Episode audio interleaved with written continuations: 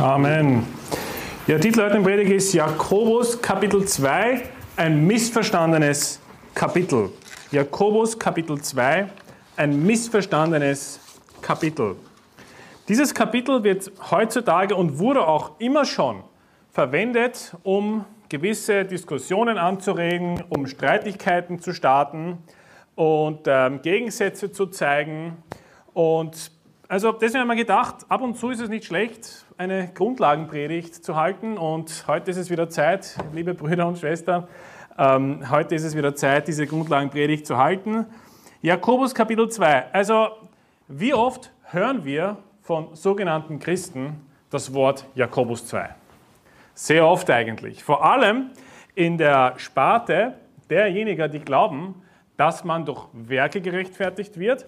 Oder es gibt eine zweite äh, Gruppierung, die sagt, äh, nicht aus Werke gerechtfertigt, aber die äh, Werke müssen dann kommen, äh, weil Glaube ohne Werke ist tot. Also diese zwei Gruppierungen, Werksgerechtigkeit, direkte Werksgerechtigkeit, man wird durch Werke gerecht vor Gott, und die andere Gruppierung, die sagt, nein, nein, man wird nicht durch Werke gerecht vor Gott, ähm, aber automatisch werden dann eben diese Werke entstehen müssen, weil sonst war der Glaube gar nicht da. Und lass mich kurz eines von Anfang an feststellen.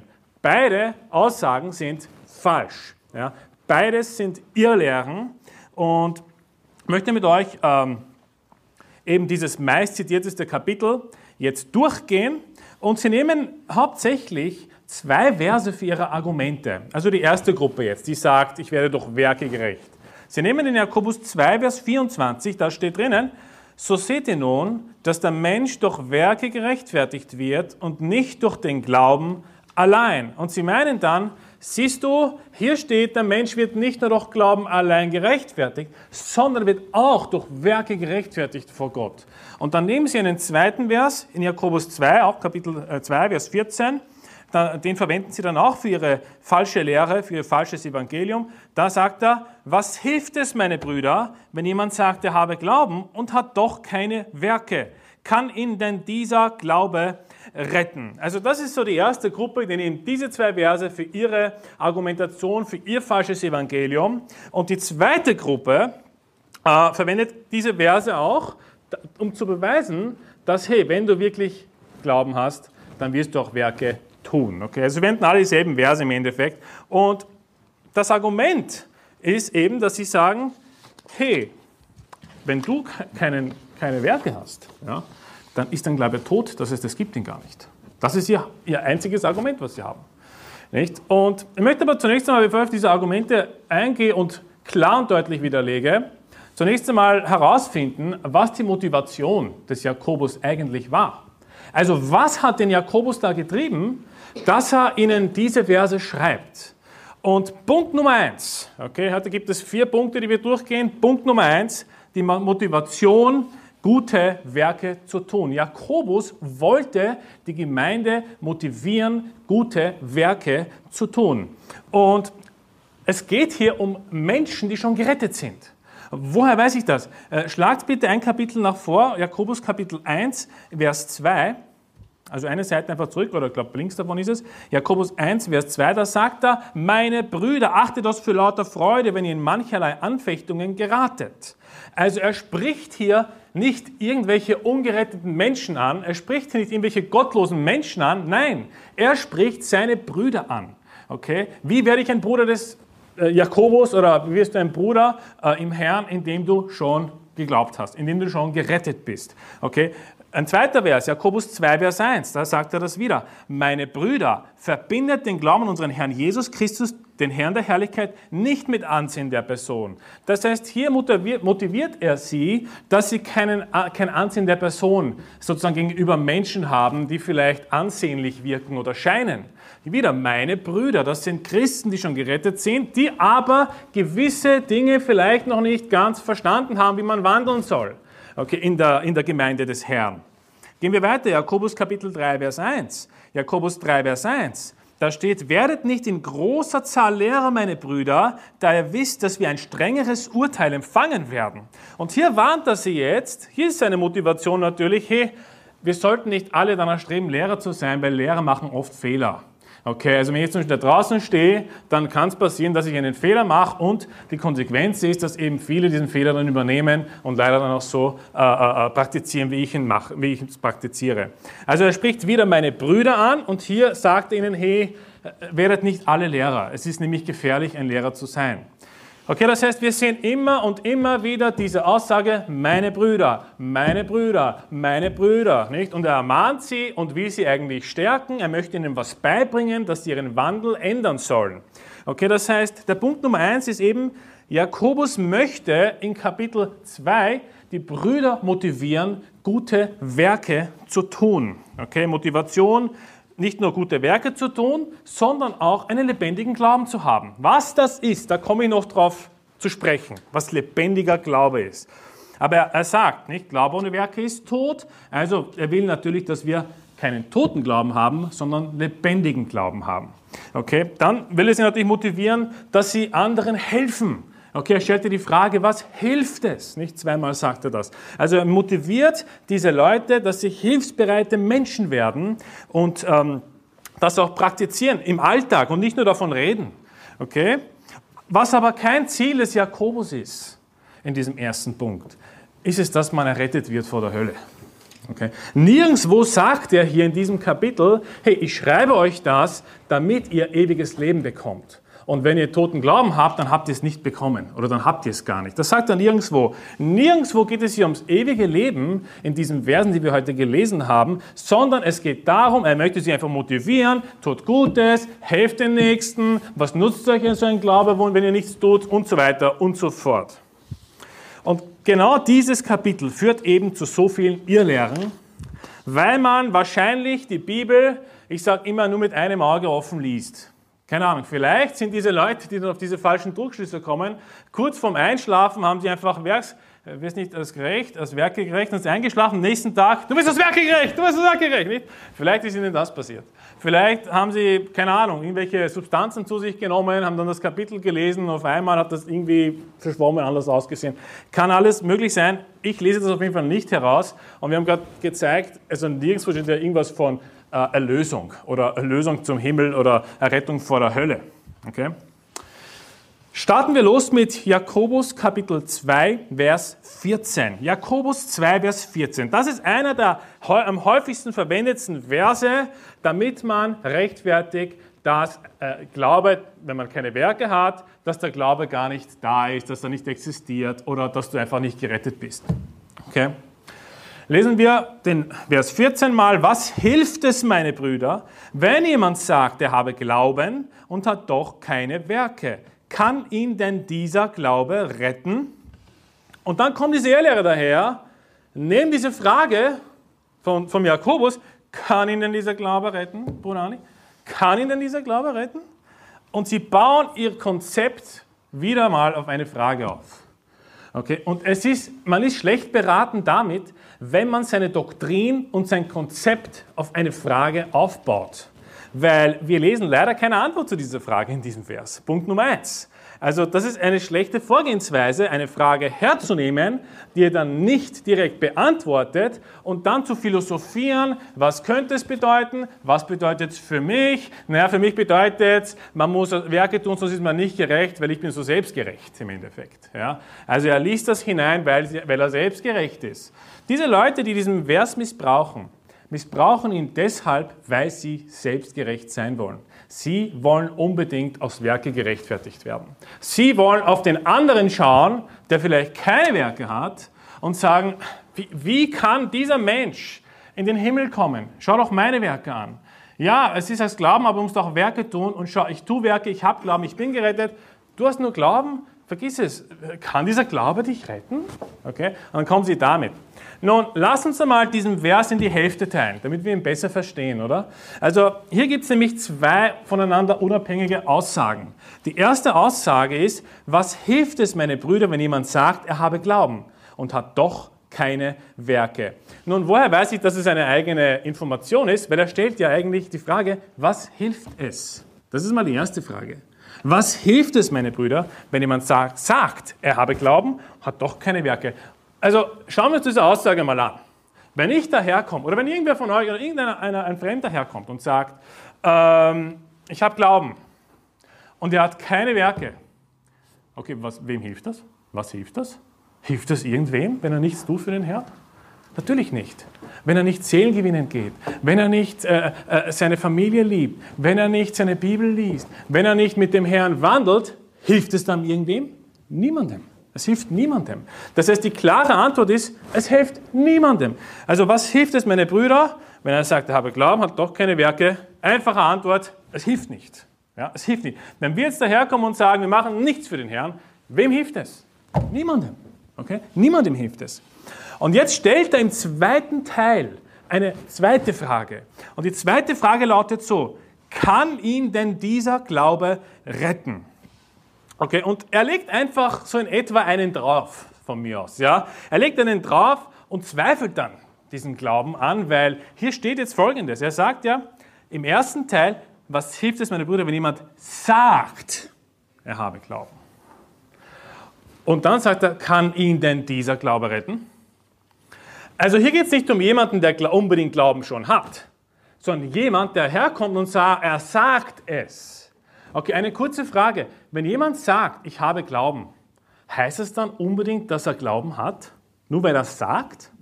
Nicht unbedingt. Es muss schon im Herzen drinnen sein. Es könnte theoretisch ein falscher Wolf da reinkommen. Ja, jetzt nicht wortwörtlich ein Wolf, ein Tier, sondern ich rede jetzt von, von falschen Propheten. Der kommt dann hinein und sagt, ich bin gläubig ich habe Glauben. Jetzt könnte man natürlich schauen, okay, wir glauben ihm natürlich, glauben ihm voraus, die Liebe hofft alles, sie glaubt alles und so weiter, wir glauben ihm voraus. Und dann später stellt sich heraus, dass der eigentlich ein Wolf ist im Schafspelz. Eigentlich glaubt er gar nicht, er glaubt an irgendwelche anderen äh, äh, äh Götter und so weiter und so fort. Er hat das nur gesagt, weil er einfach dabei sein wollte und sich das einmal anschauen wollte und ein bisschen reinschnuppern wollte, ein bisschen spionieren. Okay? So nebenbei gesagt, wenn irgendwer, wenn irgendwer die Motivation von draußen hat, der dann reinkommt, sollten wir auch wissen zu spionieren.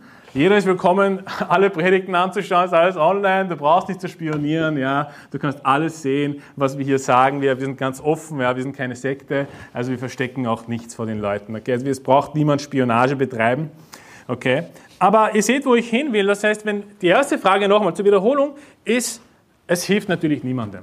Okay, es hilft niemandem, wenn wir, wenn wir sagen, wir haben Glauben und tun aber nichts. Das hilft den Menschen nicht. Ja? Es hilft meinen Brüdern nicht. Es hilft meiner Frau, meinen Kindern nicht. Es hilft dem Reich Gottes nicht. Und der zweite Teil ist, jetzt geht er auf dieses Sagt ein. Er sagt, kann ihn denn dieser Glaube retten? Wenn er das sagt, okay, muss nicht unbedingt sein.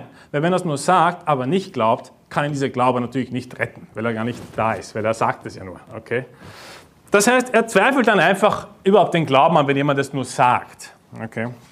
sollten wir vielleicht auch, wenn wir irgendwelche Anzeichen erkennen, da kommt jemand rein zum Beispiel und der hat einen sehr schlechten Wandel, okay, und er sagt die ganze Zeit, er glaubt, er glaubt, und, und wir stellen dann Fragen und schauen, okay, der versteht einiges nicht vielleicht vom Evangelium, der geht nicht mit Zehn gewinnen oder der, der, der redet hinterrucks ganz andere Dinge als wie vorderrucks und sollten wir dann vielleicht zweifeln und sagen, ist der, ist der wirklich gerettet, okay? Du sagst vielleicht, du hast Glauben, aber was glaubst du eigentlich genau? Zeig mir mal, was, was, sag mir, was du glaubst, okay? Also wenn es natürlich Hinweise gibt, wir werden jetzt nicht zu irgendwelchen Leuten hingehen und, und, und, die jetzt zum ersten, zweiten, dritten Mal dabei sind und einfach nur dabei sein wollen, ja, das ist ja kein Problem, okay?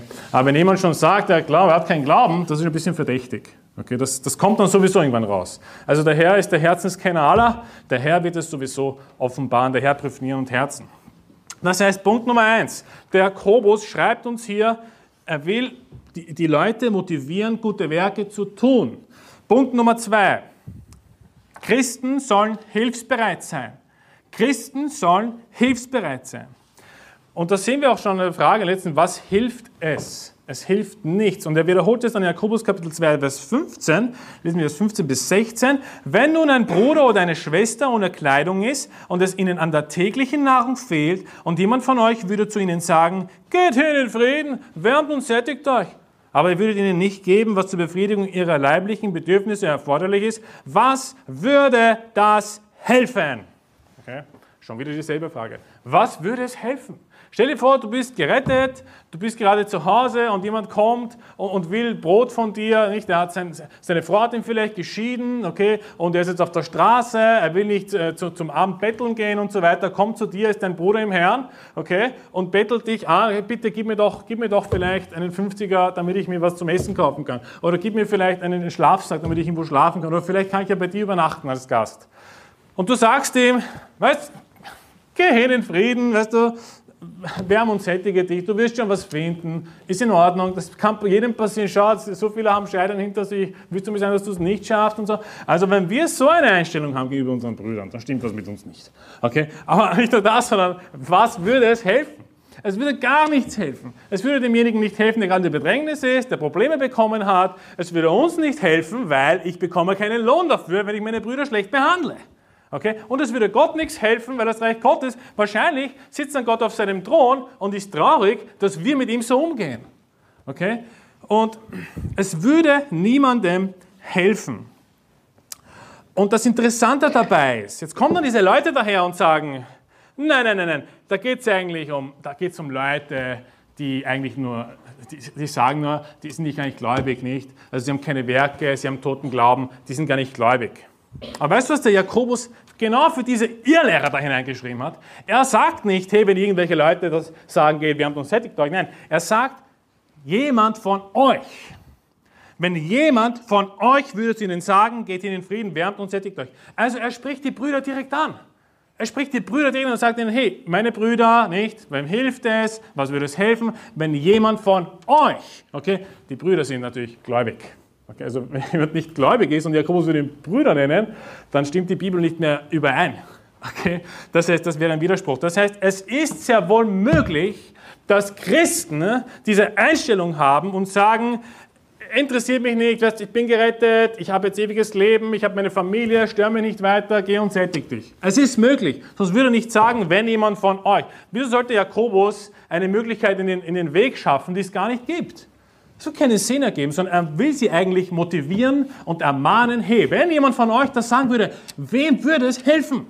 Macht es nicht, macht das Gegenteil. Ja? Gebt ihm zum Essen, gebt ihm einen Schlafsack, nehmt ihn auf in euer Haus, lasst ihn bei euch übernachten, zwei, drei Tage. Ist ja kein Problem. Das ist ja euer Bruder. Okay? Das heißt, es ist sehr wohl möglich, dass es auch Christen gibt, ja, Brüder im Herrn gibt, die nicht hilfsbereit sind. Und das sollte uns eine riesen Ermahnung sein eigentlich. Also wenn dein Haus nicht offen ist für Brüder im Herrn, dann hast du große Probleme mit dem Herrn. Ich meine, vor allem, wenn du weißt, was der Herr Jesus dazu sagt, okay, was dein Lohn dann sein könnte, wenn du einen aufnimmst, in eines Prophetennamen und so weiter, äh, du würdest den Lohn verlieren. Es würde niemandem helfen, wenn du dein Haus verschließt vor Brüdern und Schwestern im Herrn, die gerade Hilfe benötigen, die gerade eine schwere Zeit durchgehen. Also er will den schon Gläubigen erklären, eben, dass sie hilfsbereit sein sollen. Also bis jetzt haben wir gehört, Punkt Nummer eins, er will sie dazu motivieren, gute Werke zu tun. Punkt Nummer zwei, Christen sollen hilfsbereit sein. Christen sollen hilfsbereit sein. Und der dritte Punkt, auf den er jetzt eingeht, ist, Glaube ohne Werke ist ein toter Glaube. Springen wir zum Vers 17. Jakobus 2, Vers 17. Da sagt er, so ist es auch mit dem Glauben. Wenn er keine Werke hat, so ist er an und für sich tot. Da wird dann einer sagen, du hast Glauben und ich habe Werke, beweise mir doch deinen Glauben aus deinen Werken und ich werde dir aus meinen Werken meinen Glauben beweisen. Du glaubst, dass es nur einen Gott gibt, du tust wohl daran. Auch die Dämonen glauben es und zittern.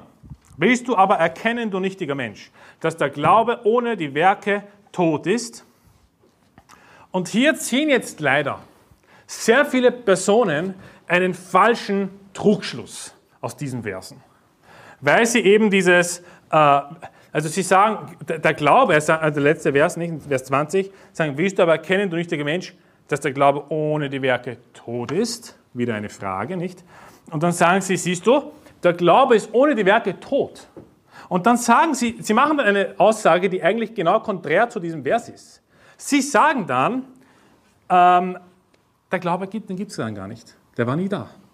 Wenn ein Glaube tot ist, dann ist es so, wie wenn er nie existiert hätte. Es ist so in etwa, wie wenn jemand sagen würde, dass, dass wenn jemand tot ist, dass er nicht existiert. Okay? Also stell dir vor, du siehst, du siehst eine Leiche irgendwo, ich, meine, ich wünsche dir das nicht, das ist eine schreckliche Erfahrung wahrscheinlich, aber vielleicht eine tote Katze oder einen toten Hund oder keine Ahnung was. Und dann würdest du auf die Idee kommen und sagen, der ist tot, den gibt es gar nicht. Er liegt eh noch da, aber den, den gibt es gar nicht. Also ich habe nie gesehen. Was, du bist tot? Weg, weggebeamt. Ja, so in etwa sagen sie. Sie sagen, wenn etwas, etwas tot ist, dann ist es nicht da. Ist das die Realität? Wenn wir, wenn wir tote äh, äh, Tauben oder äh, tote Tiere irgendwo rumliegen sehen oder vielleicht tote Menschen, ja, heißt das, dass sie, dass sie auf einmal wegtransformiert werden in, eine Parallel, in ein Paralleluniversum und niemand kann sie sehen? Heißt das, das natürlich nicht. Ja? Die sind ja trotzdem da. Ich kann sie trotzdem, sie existieren trotzdem, aber sie sind halt eben tot. Nun, was ist der Unterschied zwischen tot und lebendig? Das sagt uns im Vers 26, äh, denn gleich wie der Leib ohne Geist tot ist, also ist auch der Glaube ohne die Werke tot. Also er vergleicht hier eigentlich einen toten Leib der schon existiert, aber kein Geist in ihm ist, mit toten Glauben. Naja, wenn ein toter Leib existent ist, dann muss ein toter Glaube auch existent sein. Oder? Ich meine, das ist die Schlussfolgerung. Sonst würde man ja sagen, hey, äh, äh, äh du bist tot, du bist einfach, so wie die Zeugen Jehovas, fällt mir gerade ein. Die Zeugen Jehovas mit ihrer sogenannten Vernichtungslehre. Okay, es ist, äh, man kann schon sagen Vernichtung, aber es ist halt die ewige Vernichtung, wenn man genau sein will, wenn man es genau übersetzen will. Ich finde es aber trotzdem ein schlechtes Wort. Aber sie sagen, Vernichtungslehre bedeutet das. Ähm, sobald du stirbst, wirst du vollkommen verbrannt und äh, hörst auf zu existieren. Okay, also nachdem sozusagen das Gericht kommt, du schlafst dann ein bisschen und dann wirst du dich in Luft auflösen. Du bist nicht mehr da. Okay? Und das erinnert mich irgendwie, wenn ich an dem, an dem so denke, es existiert nicht mehr. Natürlich existiert ein toter Glaube. Wieso redet er überhaupt von toten Glauben, wenn es sowas gar nicht gibt? Also wieso, rede ich von, wieso redet Jakobus von Dingen, die es gar nicht gibt? Er könnte gleich schreiben können, es gibt alles nicht, macht einfach weiter, ja, egal. Ja. Das gibt es eh nicht unter euch. Es gibt keinen toten Glauben. Wieso rede ich überhaupt drüber, nicht? Wieso bringt er das Ganze ins, in, in das Gespräch hinein? Und dann machen Sie eine kleine Umdefinition dieser falschen Lehrer und Propheten. Es ist das aufgefallen.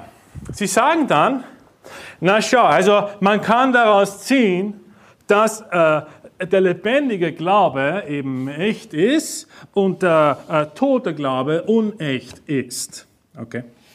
Das sagen sie dann. Du hast echten Glauben und du hast unechten Glauben. Oder einige würden sogar sagen, du hast Kopfglauben oder du hast echten Glauben.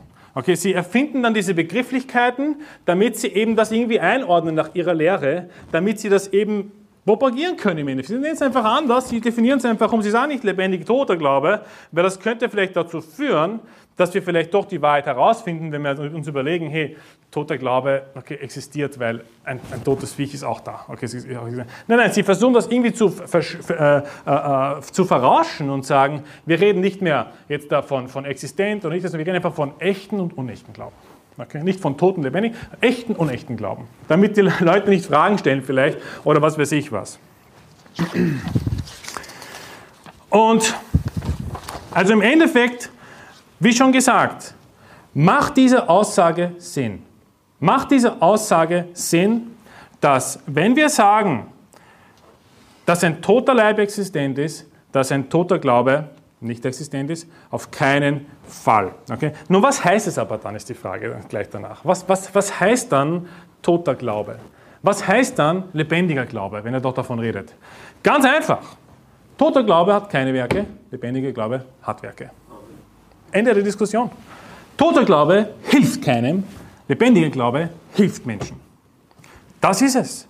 Und deshalb ermahnt auch sozusagen der Paulus den Titus, nicht in Kapitel 3, glaubwürdig ist das Wort und ich will, dass du das mit allem Nachdruck bekräftigst, damit die, die an Gott gläubig wurden, darauf bedacht sind, gute Werke zu tun. Dies ist gut und nützlich für die Menschen. Das heißt, die, die an Gott gläubig wurden, sagt der Paulus zum Titus, sollen darauf bedacht sein, eifrig gute Werke zu tun. Warum? Warum? Weil es gut und nützlich für die Menschen ist. Das heißt, das ist genau dieselbe Aussage, wenn er, wenn er gesagt hätte, habt lebendigen Glauben. Seid darauf bedacht, Gutes zu tun. Und so wir gesagt, wieso schreibt er ihnen das, wenn das alles ja aus dem Glauben automatisch produziert wird? Wieso muss er ihnen erklären, hey, bitte schaut, schaut, dass ihr gute Werke tut. Schaut, dass ihr dem Herrn nachfolgt. Seid darauf eifrig bedacht. Aber wisst ihr was? müsst ihr eigentlich eh nicht. Weil eigentlich ist, der, wenn ihr lebendigen Glauben hättet, würde der lebendige Glaube von sich aus automatisch Werke produzieren. Also vergesst gleich die Verse davor. Es war, er war einfach nur ein Hirngespinst. Sie haben einfach nur überlegt in meiner Philosophie, oder? Das würden Sie sagen, hat der Paulus damit gemeint? Nein. Was der Paulus damit gemeint hat, wenn er sagt, glaubwürdig ist das Wort, ich will jetzt mit allem Nachdruck bekräftigst, damit die, die an Gott gläubig wurden, darauf bedacht sind, eifrig. eifrig. Ich meine, du musst Eifer haben für den Herrn, um einen lebendigen Glauben zu haben. Du musst eifrig für den Herrn sein. Du musst dich selber jeden Tag im Endeffekt töten, dein Fleisch töten, dich entscheiden, das Richtige zu tun. Ja, und, und den Herrn natürlich bitten, dir zu helfen, wenn es gerade nicht möglich ist, dass er dir Kraft gibt, dass er dich erfüllt mit dem Heiligen Geist, dass das Unmögliche möglich wird. Aber du musst Eifer haben, du musst Eifer zeigen. Okay? Und das ist nicht einfach automatisch. Und also das ist, das ist alles im Endeffekt. Sie, sie verstehen nicht, dass toter Glaube nicht bedeutet, dass er erstens einmal nicht existent ist, sondern sie sagen auch, hey, lebendiger Glaube produziert dann die Werke. Okay, das ist diese zweite Gruppe, die ich dann vorher erwähnt habe. Also, wiederholen wir nochmal. Also, was haben wir gehört im ersten Punkt? Im ersten Punkt haben wir gesagt, Jakobus schreibt diesen Brief, um die Brüder zu motivieren, gute Werke zu tun. Punkt Nummer zwei, Christen sollen hilfsbereit sein. Punkt Nummer drei, Glauben ohne Werke ist ein toter Glaube. Und der vierte Punkt, Werke rechtfertigen vor Menschen. Werke rechtfertigen vor Menschen. Das heißt, sie sagen dann, naja, aber wenn das wirklich stimmt, was sie da alles erklärt, da, ja, wie kommt es dann, dass dann der Jakobus sagt, in Vers 21, wurde nicht Abraham, unser Vater, durch Werke gerechtfertigt?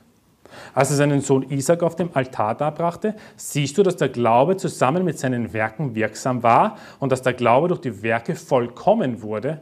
Und so erfüllte sich die Schrift, die spricht, Abraham aber glaubte Gott und das wurde ihm als Gerechtigkeit angerechnet und er wurde ein Freund Gottes genannt. So seht ihr nun, das ist der Vers 24, so seht ihr nun, dass der Mensch durch Werke gerechtfertigt wird und nicht durch den Glauben allein. Das ist dann sozusagen ihr Totschlagargument schlechthin. Das heißt, sie sagen zuerst, toter Glaube ist kein Glaube. Warum? Weil Abraham wurde durch Werke gerechtfertigt. Das heißt, du musst schon Werke haben, damit du überhaupt gerecht wirst. Das sind, das sind die, Extremi die Extremen, die dann sogar so weit gehen und sagen, nein, nein, also nicht, dass der Glaube automatisch Werke produziert. Nein, nein. Sondern du musst schon diese Werke selber tun und dann erst wirst du gerecht. Okay, das ist diese Gruppe, eben diese erste, die ich genannt habe, die sagt, tu Gutes und du wirst gerecht. Weil Abraham wurde durch Werke gerechtfertigt, sagt er nicht. Und dann sagt er, dass der Mensch durch Werke gerechtfertigt wird und nicht durch den Glauben allein. Und das Problem ist eben, dass sie das ziemlich einseitig sehen. Also sie lesen diese Verse und vermischen alle Wörter miteinander durch, hin und her. Okay? Und ich möchte das deshalb gegenüberstellen mit Römer Kapitel 4. Also bitte schlagt Römer Kapitel 4 auf.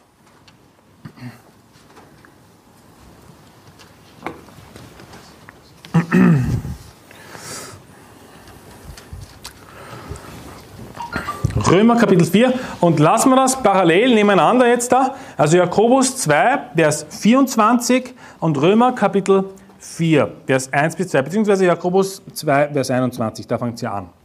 Der Jakobus, wenn ihr euch erinnern könnt, hat gesagt, wurde nicht Abraham, unser Vater, durch Werke gerechtfertigt? Der Paulus sagt jetzt in Römer Kapitel 4, Vers 1, was wollen wir denn sagen, dass Abraham, unser Vater, nach dem Fleisch erlangt hat? Wenn nämlich Abraham aus Werken gerechtfertigt worden ist, hat er zwar Ruhm, aber nicht vor Gott. Lassen wir uns das mal ein bisschen einsickern, was da steht. Also, ich bin der Meinung, der Paulus widerspricht hier an keiner Stelle dem Jakobus. Im Gegenteil. Er sagt nicht, dass Abraham nicht gerechtfertigt wurde. Sagt er gar nicht. Sondern was er sagt ist, er sagt, was wollen wir denn sagen? Nicht? Wenn nämlich Abraham aus Werken gerechtfertigt worden ist, hat er Ruhm, aber, aber nicht vor Gott. Das heißt, er sagt nicht, er wurde nicht gerechtfertigt durch Werke, weil Jakobus sagt, er wurde durch Werke gerechtfertigt, aber, was sagt er? Nicht vor Gott. Okay? Er wurde nicht vor Gott gerechtfertigt. Nun, vor, vor wem wurde er gerechtfertigt? Natürlich vor den Menschen. Ich meine, jeder, jeder Mensch auf dieser Erde, glaube ich, kennt Abraham, oder? Jeder Mensch hat schon mal gehört von Abraham. Also er ist eine Persönlichkeit, die sehr viel Ehre bekommt. Auch in den Schulklassen redet man über Abraham, glaube ich, im Geschichtsunterricht, nicht Abraham aus, aus, aus Chaldea und so weiter und so fort. Und ähm, ich habe auch letztens ein Geschichtsbuch, so eine Weltgeschichte, und da steht es auch drinnen von Abraham, interessanterweise. Es ist ein sehr ein meistverkauftes Buch, was Weltgeschichte betrifft, eine sehr kleine Zusammenfassung, sehr schön geschrieben, steht auch über Abraham drinnen, nicht? Also jeder Mensch kennt Abraham, okay, natürlich, weil jeder auch das kennt, was er getan hat. Er hat diese Prüfung bestanden, er hat Gott vertraut und hat seinen Sohn genommen und wollte ihn sogar opfern, weil er geglaubt hat an die Auferstehung.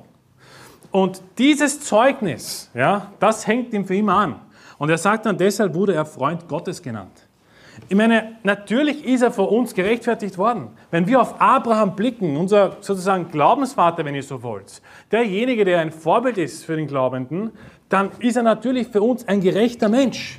Er ist für uns gerecht, natürlich durch seine Werke, die gut sind, die uns gut erscheinen, die die Bibel bestätigen. Wir wollen so sein wie Abraham. Wir wollen ihm gehorchen, äh, dem Herrn gehorchen wie Abraham und so weiter und so fort. Also vor den Menschen, natürlich ist er gerecht. Aber all diese, diese, diesen Ruhm, den er hat, all diesen Benefit, die Menschen kennen ihn, die kennen seine Geschichte, die Bibel spricht davon, er wird im Neuen Testament oft zitiert, das hilft ihm nichts vor Gott, dass er in den Himmel kommt.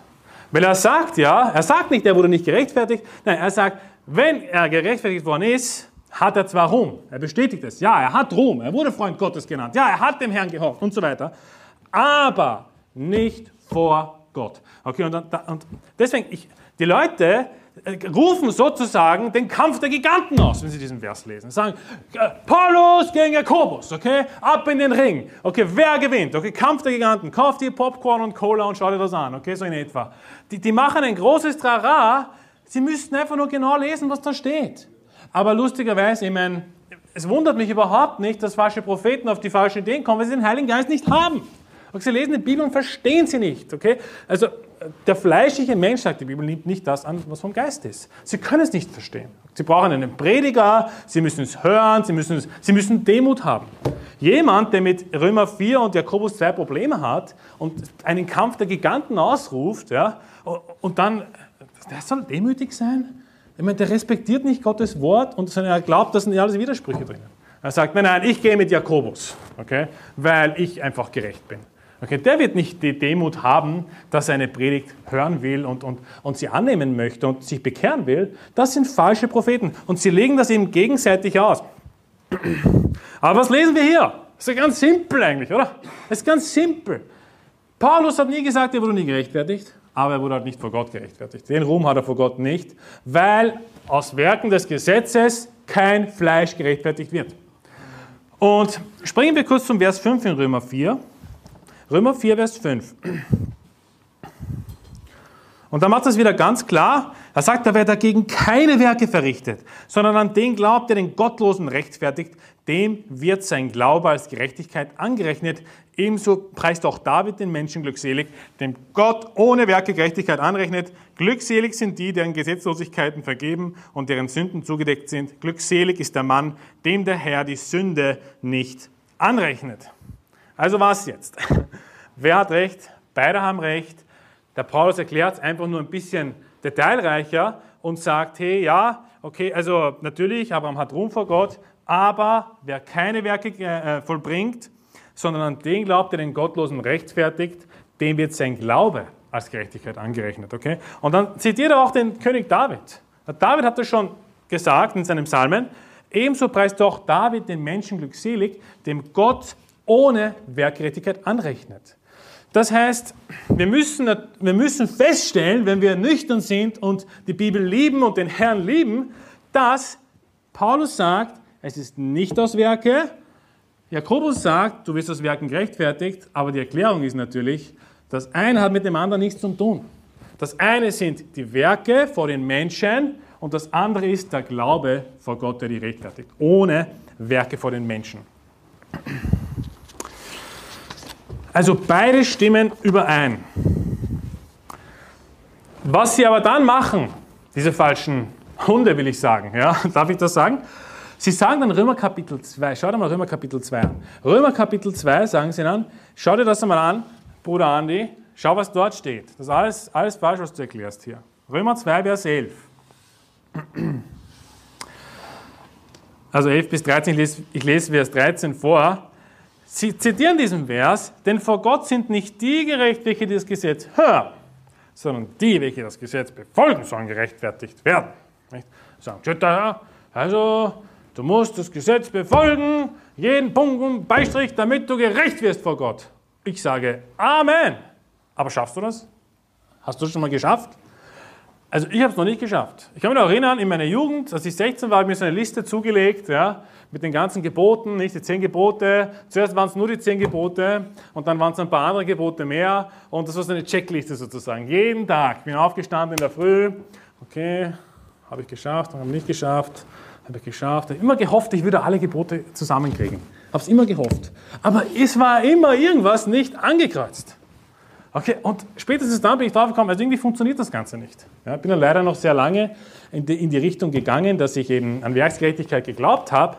Aber ich habe gemerkt, hey, das ist unmöglich. Du kannst nicht nicht einmal einen Tag wandeln, wo du die 613 von mir aus Gebote im Alten Testament, über 1000 Gebote im Neuen Testament halten, ohne zu sündigen. Also vielleicht schaffst du es einen Tag von 365, vielleicht schaffst du es zwei Tage von 365, aber irgendwann erwischt es sich. Irgendwann haut sie den Nagel auf den Kopf, du hast gesündigt. Okay? Zumindest, zumindest kann ich das sagen, ich glaube, ihr seid da auch mit mir übereinstimmend, dass wir es nicht schaffen können, dass wir das Gesetz Gottes immer halten. Es ist unmöglich. Aber wenn jemand theoretisch daherkommt und sagt, ich kann's, ich kann das Gesetz Gottes halten, Erstmal glaube ich das nicht. Ja, das hört sich schon ziemlich arrogant an. Okay, du bist best, du bist Gott. Bist du dann Gott oder was? Du bist der, der nie sündigt? Bist du Jesus oder was? Okay, es sollte schon ein bisschen Nachdenken geben, wenn jemand sagt, ich kann das Gesetz halten. Aber andererseits würde ich dann sagen, probieren wir es aus. Mach eine Liste. Schau mal die nächsten Tage, ob du alle Gesetze halten kannst. Weißt du überhaupt alle Gesetze? Zitier sie mir. Zitier mir die ganzen Gesetze von Gott, nicht? Wie schaut es damit aus? Zitier mir doch mal die zehn Gebote allein. Schaffst du das? Äh, äh, ja, du sollst nicht töten, sollst nicht lügen. Oder, nein, Lügen steht nicht, du sollst kein falsches Zeugnis abgeben, steht, sondern immer gesagt. Es auch, hat auch mit Lügen zu tun natürlich, aber es steht nicht Lügen. Viele sagen, du sollst nicht lügen, aber so steht es wortwörtlich nicht drinnen. Okay, aber trotzdem hat das mit Lügen zu tun natürlich, wenn steht, du sollst kein falsches Zeugnis abgeben. Aber der Herr sagt natürlich auch später, von der Sache der Lüge sollst du dich fernhalten. Ist eh klar, wir sollen natürlich nicht lügen. Aber der Punkt ist, ich glaube keinem Menschen, dass er von heute auf morgen oder von, vielleicht, in, es geht mir fünf Jahre, ich glaube auch nach fünf Jahren Übung schaffst du es nicht. Okay, es wird dir irgendwas passieren. Und sobald dir aber irgendwas passiert ist, sobald du einmal gesündigt hast, bist du nicht mehr gerecht, weil hier steht ja, die, welche das Gesetz hören, sind nicht gerecht, sondern die, welche das Gesetz befolgen, sollen gerechtfertigt werden. Und hier redet er nicht davon, dass er es vielleicht eine Minute lang befolgt. Das kann jeder. Ich kann das Gesetz Gottes eine Minute lang hundertprozentig erfüllen. Weißt du wann? Wenn ich schlafen gehe. Dann kann ich sündigen. Okay? Also, das kann jeder, das ist einfach. Das ist einfach. Aber wie schaut es aus, wenn du aufstehst ja, und äh, die Dinge des Alltags äh, äh, machen musst? Schaffst du das dann? Ich glaube nicht. Okay, es geht darum, und äh, gehen wir weiter. Also, äh, wir gehen wir zu Römer Kapitel 3. Römer Kapitel 3. Weil eben diese Leute meinen, hey, ich schaffe das und ich kann das und schau mich an. Also der Paulus sagt es zwar und er macht es wirklich klar, ja, wenn du theoretisch mit Ausdauer, sagt er in einem anderen Vers, das Gesetz befolgst, mit Ausdauer, dann natürlich bist du gerecht. Aber niemand schafft das. Punkt Nummer eins. So, was ist der Schluss dann des Paulus, der äh, Folgeschluss? In Römer 3, Vers 9 sagt er, wie nun? Haben wir etwas voraus? Ganz und gar nicht. Denn wir haben ja vorhin sowohl Juden als auch Griechen beschuldigt, dass sie alle unter der Sünde sind, wie geschrieben steht. Es ist keiner gerecht, auch nicht einer. Es ist keiner, der verständig ist, der nach Gott fragt. Sie sind alle abgewichen. Sie taugen alle zusammen nicht. Da ist keiner, der Gutes tut. Da ist auch nicht einer. Also diese, diese Aussagen hier, ich meine, sind ziemlich mächtig. Er sagt im Endeffekt, ja, ja, theoretisch kannst du das schaffen. Ja? Theoretisch, wenn, also, wenn, du, wenn du immer Gottes Gebote hältst, kannst du in den Himmel kommen. Aber weißt du was? Alle haben gesündigt. Es ist keiner gerecht. Es ist keiner, der Gutes tut. Keiner will es befolgen. Niemand schafft es. Er sagt auch an einer anderen Stelle, dass alle Lügner sind. Jeder hat schon mal gelogen. Es ist zu spät. Es ist zu spät. Wenn du einmal gelogen hast, ist es zu spät. Also, Versteht ihr, was ich da hinaus will? Zuerst sagt er allgemein, ja, okay, äh, äh, wenn du dich bemühst, aus der Ausdauer, wenn du es jeden Tag schaffst, alle Gebote hältst, kommst du in den Himmel. Aber weißt du was? Es ist keiner gerecht. Es ist keiner gerecht. Und er verstärkt das jetzt im Vers 23. Gehen wir runter zu Vers 23. Das ist ein Vers, den wir sehr gerne verwenden, auch beim Seelengewinnen.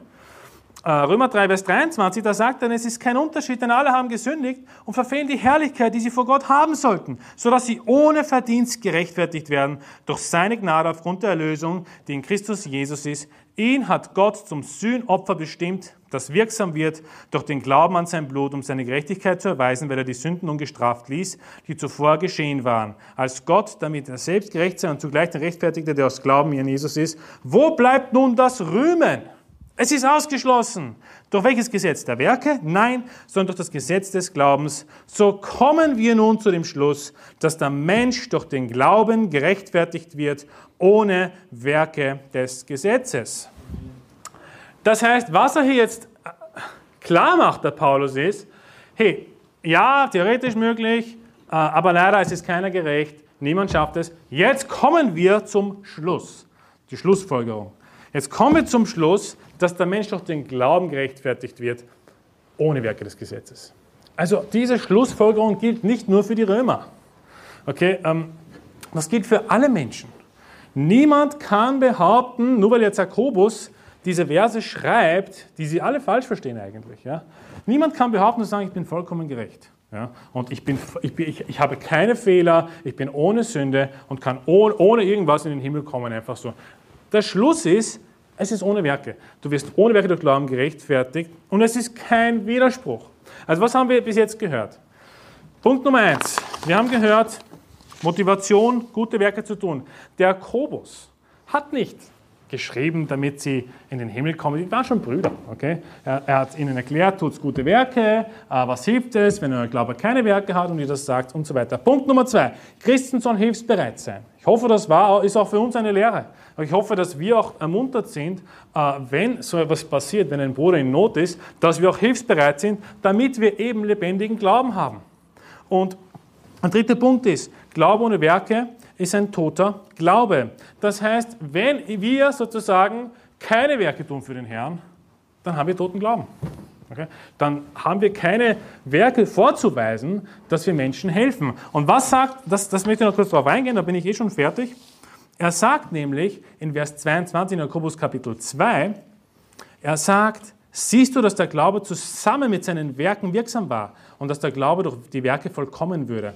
Also er sagt hier eigentlich, also wenn du Glaube hast, aber keine Werke hast, ist dein Glaube unvollkommen. Nun, einen letzten Punkt, den ich jetzt noch ansprechen möchte, das ist der Punkt Nummer 5. Ja? Unvollkommener Glaube. Unvollkommener Glaube. Und dann haben wir es geschafft. Sie behaupten dann, schau, da steht eigentlich, äh, du wirst gerechtfertigt durch Werke, Abraham wurde gerechtfertigt durch Werke, okay? Und wenn du keine Werke hast, ist dein Glaube unvollkommen. Das heißt, der ist nicht echt, er existiert nicht. Nun, das, die, die Phrase, dieser Ausdruck unvollkommener Glaube heißt nicht, dass der Glaube nicht da ist, er ist einfach nur unvollkommen. Also wir möchten natürlich als Christen bestrebt sein, vollkommenen Glauben zu haben. Und wann wird mein Glaube vollkommen? Ja, es fängt an mit der Errettung, natürlich. Dann habe ich schon Glauben, so viel, dass ich gerettet bin, dass ich in den Himmel komme. Aber ich möchte natürlich, dass mein Glaube so sehr wächst, dass ich Werke für den Herrn tue. Dass ich mich opfere für gewisse Dinge und so weiter und so fort. Und dann wird mein Glaube vollkommener und vollkommener. Und nichts anderes heißt es. Aber zu sagen, unvollkommener Glaube ist erst gar nicht da. Moment mal, ich, ich habe immer gedacht, es ist, es ist ein, äh, also es nicht vollkommen bedeutet, es ist zwar schon etwas da, aber es ist noch nicht voll da. Okay? Oder? Es korrigiert mich, falls ich falsch liege, was die deutsche Sprache anbelangt. Okay? Also wenn etwas unvollkommen ist, heißt das nicht, ich rede über irgendwelche Dinge, die gar nicht da sind sondern es ist zwar da, aber es ist noch nicht vollkommen fertig, sozusagen. Okay, und was er hier damit sagt, ist, natürlich, wir wollen einen vollkommenen Glauben haben, wir wollen Werke für den Herrn tun, und wann wird mein Glaube vollkommen? Eben, wenn ich das auch umsetze in die Realität.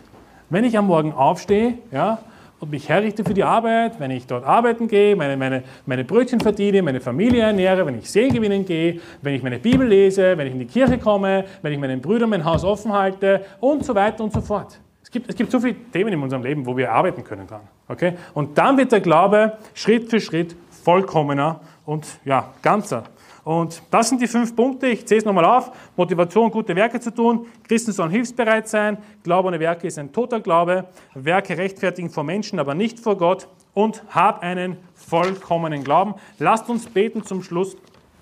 Herr Jesus, ich danke dir, Herr, dass wir dein Wort äh, ja, freimütig predigen können hier. Und ich bete, Herr, dass äh, die Menschen, die nicht verstehen, was Jakobus 2 hier meint, dass sie aufgeklärt sind, dass sie sich nicht verwirren lassen durch irgendwelche falschen Propheten und ähm, dass sie ermutigt sind, das Kapitel genauer zu lesen, dass sie jetzt verstehen, ähm, dass nicht unsere Werke uns rechtfertigen für dich, Herr, sondern dass wir natürlich gute Werke haben sollen, aber dass wir ähm, trotzdem nur aus ähm, Glauben allein gerechtfertigt sind, Herr.